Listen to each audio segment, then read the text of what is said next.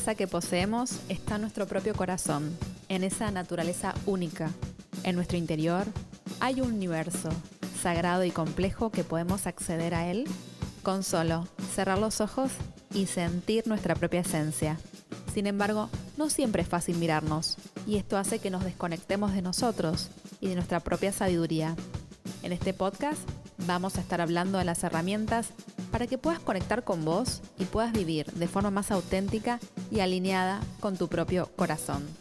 Mi nombre es Marina Fianucci, soy psicóloga y me dedico a la práctica clínica de pacientes con una visión holística e integral.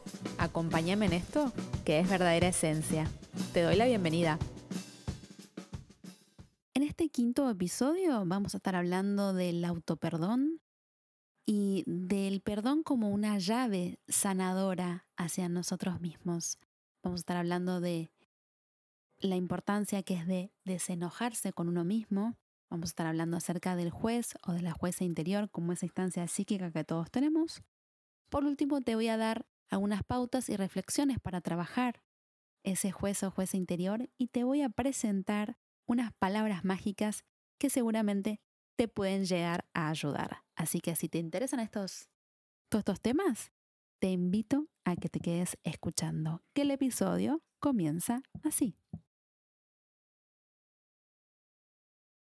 Si crees que has hecho algo malo, entonces, sin lugar a dudas, encontrarás la manera de castigarte. Cada experiencia, incluso las que llamamos errores, son pasos. Son pasos que damos en la vida. Amate por todos tus errores, que han sido muy valiosos para vos. Te han enseñado muchas cosas. De esa manera aprendes. Y disponete a dejar de castigarte por tus errores y amate por tu disposición a aprender y a crecer. Esto que te acabo de leer está en el libro Pensamientos del Corazón de Luis L. Hay un tesoro de sabiduría interior en la página 119. Vos sabés que amo a, a esta maestra que justamente nos viene a enseñar muchísimo acerca de lo que vamos a hablar hoy en este episodio.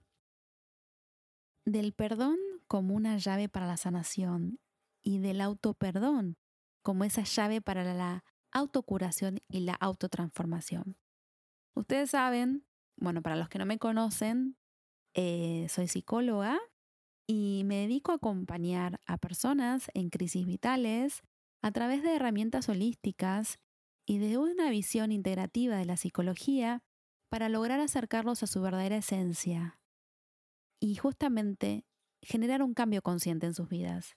Y por eso este, este episodio del podcast, yo creo que el cambio que podemos generar a nivel humanidad muy importante es empezar a perdonarnos a nosotros mismos, en tomar al perdón como una llave para sanarnos. Y en este episodio en particular te quiero hablar del autoperdón y de los enojos, ¿no? Si escuchaste mi episodio anterior que hablamos acerca de qué hacer con los enojos, cómo tramitar los enojos, te cuento que escucho muchísimo en clínica a mis pacientes cómo se enojan con ellos mismos, con ellas mismas, y cómo quedan en pautas rígidas, porque cuando nos enojamos con nosotros mismos, nos encerramos. Eh, nos enojamos porque hicimos supuestamente algo malo, que nos da mucha culpa, y nos terminamos castigando. Y al castigarnos, justamente, eh, terminamos boicoteándonos, como decimos acá, o, tomando represalias en distintos órdenes de nuestras vidas por aquello que hicimos mal. Pero como yo siempre, siempre digo, ¿no? Si lo que me contás, eso que, que, que me estás contando, le pasó a una amiga o a un amigo, ¿qué le dirías? Te puedo asegurar que cada uno de mis pacientes me responde, no, no, le diría que sea más paciente con, con ella misma, que se tenga paciencia, que se quiera un poco más, eh, que no sea tan duro, que no se dé varilla, como dice una paciente mía, que no se dé caña, que no se dé, que no se dé con un caño, como decimos acá en Buenos Aires. Bueno, este darse con un caño y este, este darse varilla, como dicen en Colombia, habla justamente de, de una instancia psíquica. O sea, ¿quién es el responsable de todo esto? El responsable de todo esto es justamente una instancia psíquica que todos tenemos, o sea, que está dentro de nuestra mente, que se llama juez o juez interior, ¿no? Que todos la tenemos, absolutamente todos. ¿Y de qué se trata esta instancia psíquica? Bueno, es una serie de pensamientos prácticamente autónomos que se han construido a lo largo del tiempo y que a través de palabras y conceptos descalificadores, destructivos, limitan nuestra capacidad para ser felices, para disfrutar y autoaceptarnos. Son palabras, conceptos, imágenes, formas, psicológicamente, que a veces pueden ser muy destructivas para nosotros mismos. ¡Wow! Lo vuelvo a repetir. Eh, el juez interior o la juez interior se manifiestan como en función de nuestros pensamientos y cómo nos hablamos y cómo hablamos al mundo, ¿no? Una persona que generalmente es muy crítica tiene un juez o una juez interior tremendos. Justamente esa instancia psíquica es la que te baja línea y te está todo el tiempo enjuiciándote. ¿Y cómo, cómo, se, digamos, cómo se forma este juez interior? Es producto de mm, un desarrollo psíquico cuando lo empezamos a desarrollar, cuando somos pequeños, siempre todo comienza en la infancia. Después cuando somos jóvenes y cuando somos adultos, se va, se va haciendo cada vez más grande. Antes, cuando somos pequeños, es un agente regulador que dice qué es lo bueno y qué es lo malo. Y con el paso del tiempo, a veces puede ser voraz este agente regulador. Porque cuando somos chicos nos explican esto se hace, esto no, cuando somos grandes, no solamente pensamos cómo actuamos, sino que también eh, generamos situaciones autopunitivas y nos castigamos por determinados errores que cometimos. Por no haber hecho las cosas bien, por haberle fallado a una amiga, a un amigo, a una pareja, a quien sea. Y yo te digo algo, ¿no? Si tuviste una situación donde la cual no te sentís orgulloso, orgullosa, lo mejor que puedes hacer es pedirle perdón a esa persona.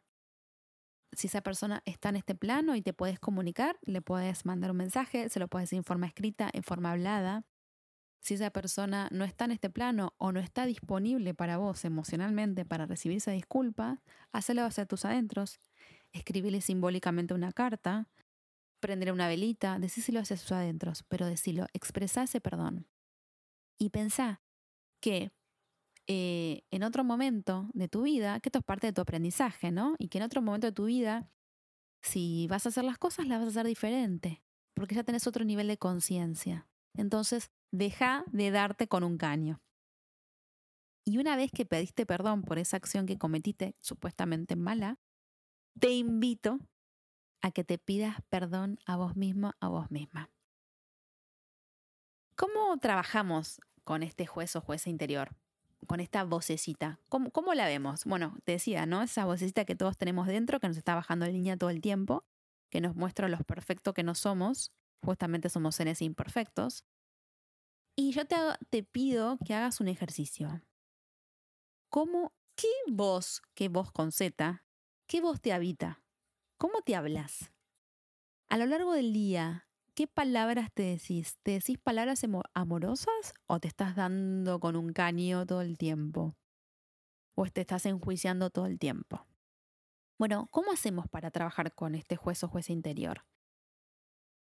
Lo primero que tenemos que hacer es tener una disposición emocional a cambiar, querer, querer cambiar, estar dispuestos a cambiar y a trabajar en el tema, porque esto es un trabajo también, son procesos que requieren gasto de energía y amor de nuestra parte.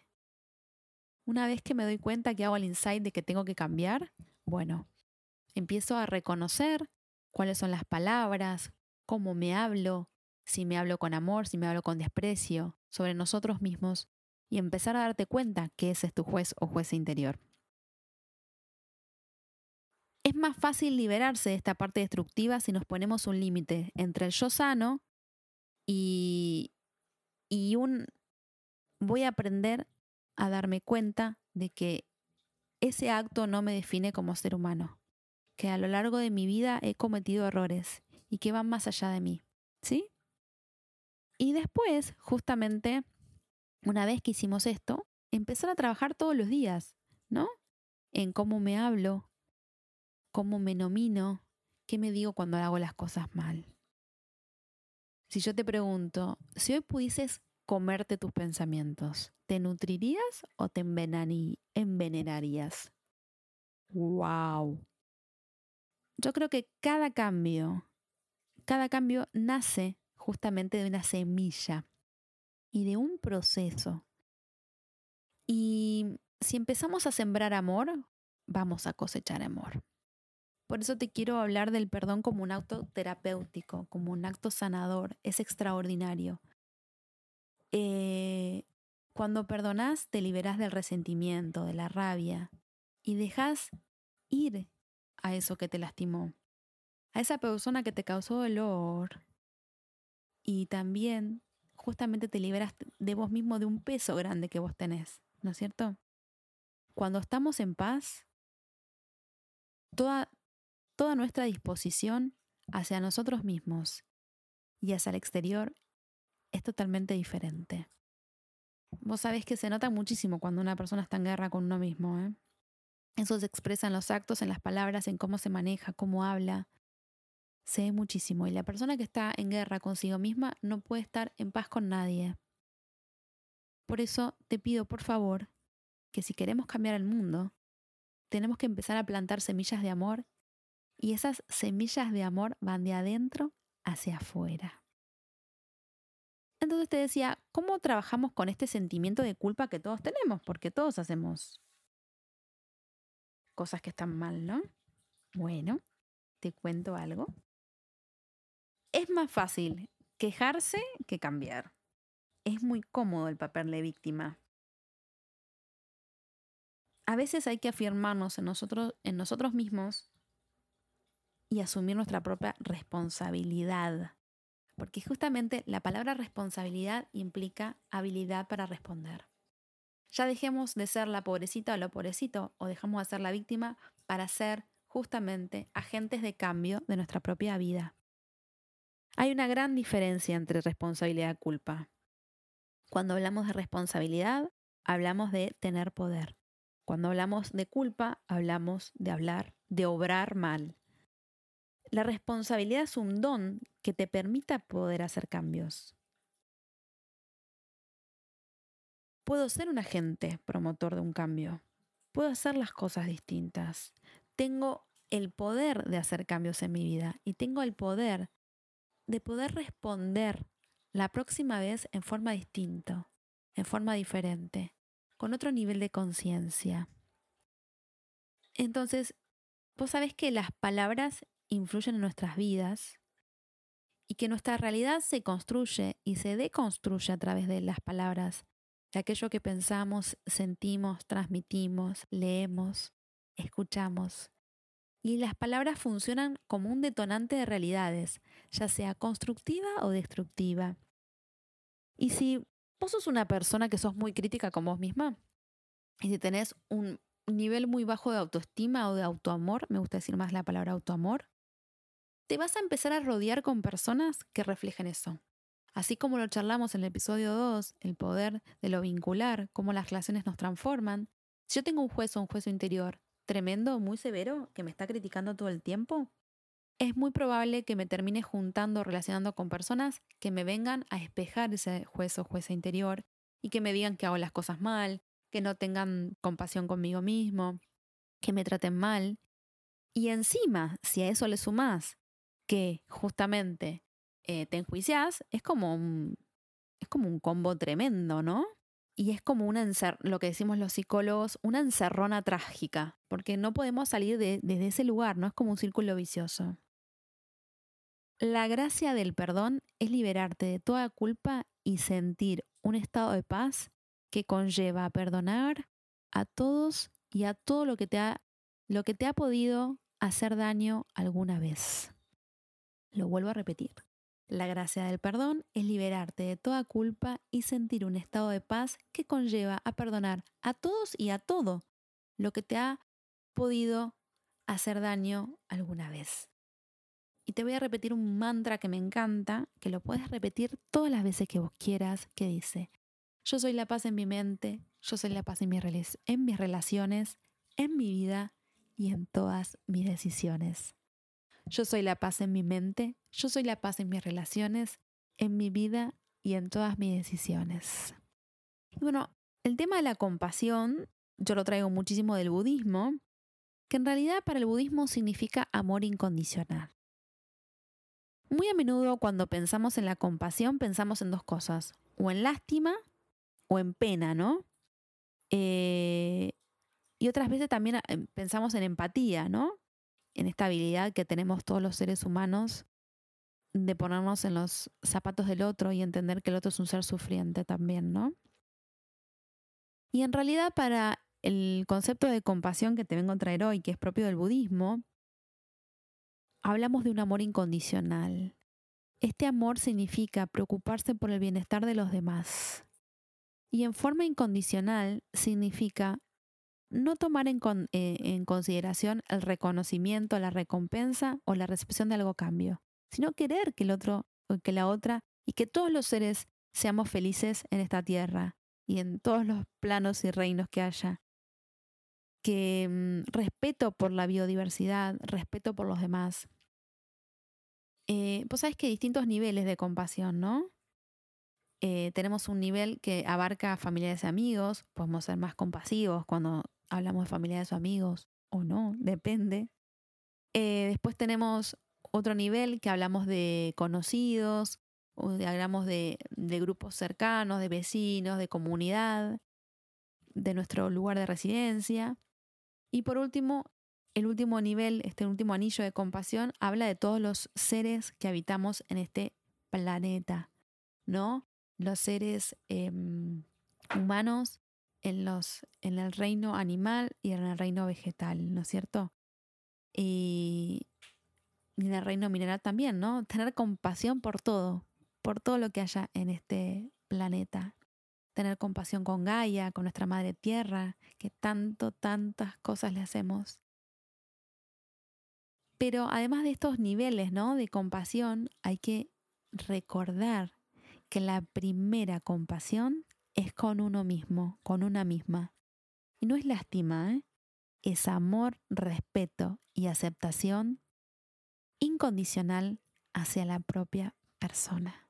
La primera compasión es con uno mismo, con una misma. No es lástima, sino es amor, respeto, aceptación en forma incondicional hacia la propia persona. Es hermoso este concepto, la verdad que es un concepto hermoso y que es para desarrollarlo todos los días. Y te traigo una pequeña herramienta que te puede ayudar, que es el Hoponopono. El Hoponopono es un sistema de sanación eh, eh, hawaiana que es muy antiguo, es una práctica ancestral que estaba guiada por un chamán en las tribus de los hawaianos y que era una forma que ellos utilizaban para resolver problemas entre ellos. cuando había disputas, cuando había discusiones, no empleaban la violencia, sino que empleaban el amor y el poder de la palabra. ¿Y cómo funciona? El fundamento del Hoponopono se basa en que todos los seres humanos repetimos sistemáticamente pensamientos tóxicos, pautas mentales, emociones negativas que provienen de nuestros ancestros de vidas pasadas o también de las experiencias tempranas de la infancia y del desarrollo posterior a nuestra vida. Y esta información debe ser decodificada, ¿no? Debe ser deconstruida. ¿Y cómo lo podemos aplicar? Es muy, pero muy fácil. Es gratis, como digo yo. Eh, es a través de una serie de frases que las podemos repetir como si fuesen mantras. Se pueden hacer en cualquier momento del día y sin límite. Y la frase más linda que es, justamente es, lo siento, perdón, gracias, te amo. Lo siento, perdón, gracias, me amo. Y si vos te lo empezás a decir, ¿no? Vas a ver que, que justamente vas a abrir un camino de sanación muy grande de adentro hacia afuera. Si te empezás a decir, lo siento, perdóname, gracias, me amo.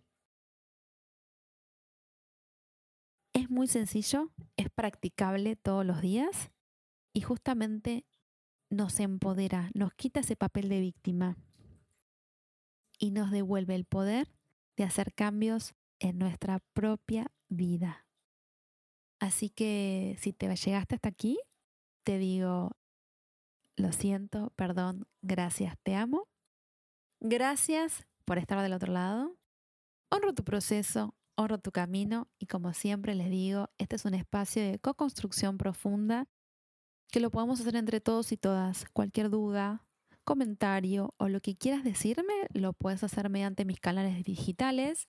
Verdadera Esencia es mi Instagram. Eh, mi mail es verdadera esencia, perdón, verdadera esencia psicología es mi Instagram. Mi mail es verdadera esencia psicología gmail.com. Y en WordPress tengo un blog que también es verdadera esencia psicología.wordpress. Así que honro tu camino, honro tu proceso y que tengas una maravillosa vida.